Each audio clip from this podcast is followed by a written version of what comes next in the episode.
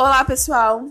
Está no ar o primeiro episódio do podcast Ei Mulher, apresentado por essa que vos fala, Rayane Carneiro, aluna do curso de Licenciatura em História da área de Linguagem e Sociedade da Uninter.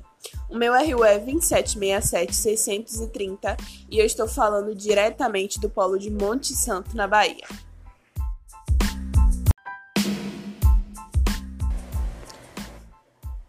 Bom, pessoal, como o nome do programa já diz, Ei Mulher.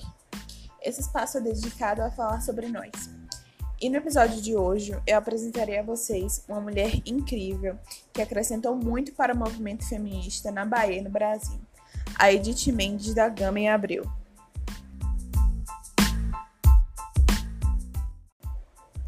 Como a gente sabe, muitas conquistas já foram alcançadas pelas lutas das irmãs que vieram antes de nós. Porque se hoje é ruim, antes era muito pior.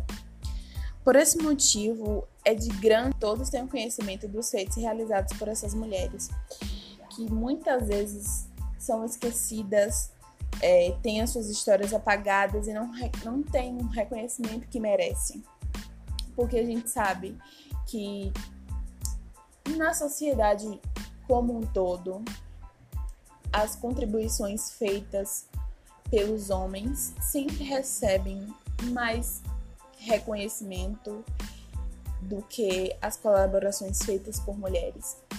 Por isso que é muito importante a gente resgatar é, a história dessas mulheres, seja a contribuição dela na ciência, na política, na arte, na educação, na cultura, no todo.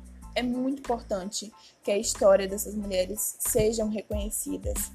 Voltando à personalidade feminina de hoje, a Edith Mendes da Gama em Abril.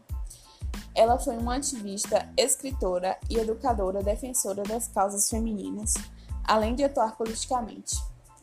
Ela nasceu em Feira de Santana, na Bahia, no dia 13 de outubro de 1903 e morreu em 20 de janeiro de 1982. Sendo criada no meio político, porque o pai da Edith é, foi prefeito da cidade de Feira de Santana e o irmão dela também atuou como deputado, ela foi criada nesse meio e por conta disso ela esteve em decisões importantes em prol da causa feminina e dos direitos femininos na época. Uma delas foi a derrubada das restrições ao voto feminino.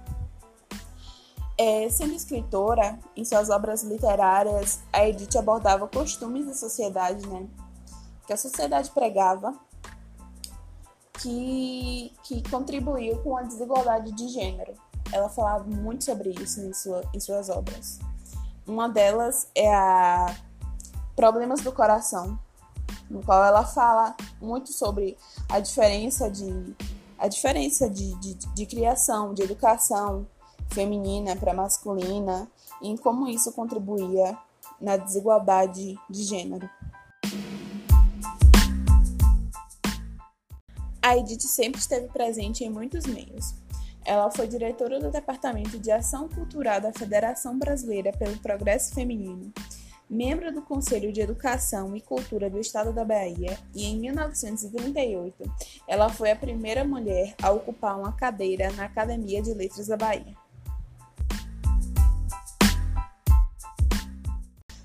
Como forma de honrar a trajetória da Edith, na Bahia há locais dedicados à sua memória, como a rua Edith Mendes da Gama e Abreu, no bairro de Taigara, na cidade de Salvador, e no município de Feira de Santana também há uma escola estadual que leva o nome da feminista.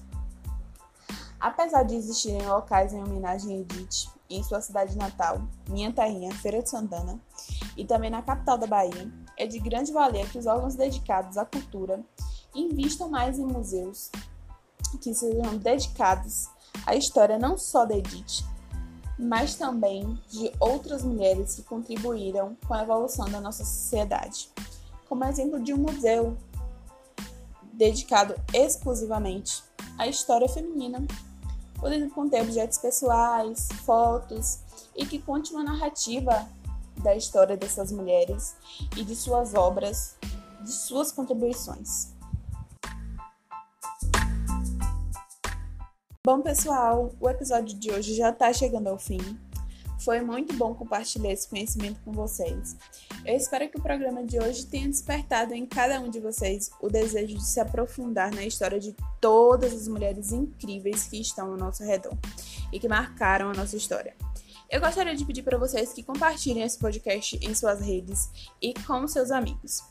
E para vocês, meninas, um recado muito importante. Garotas, lembrem-se, juntas nós somos muito mais fortes.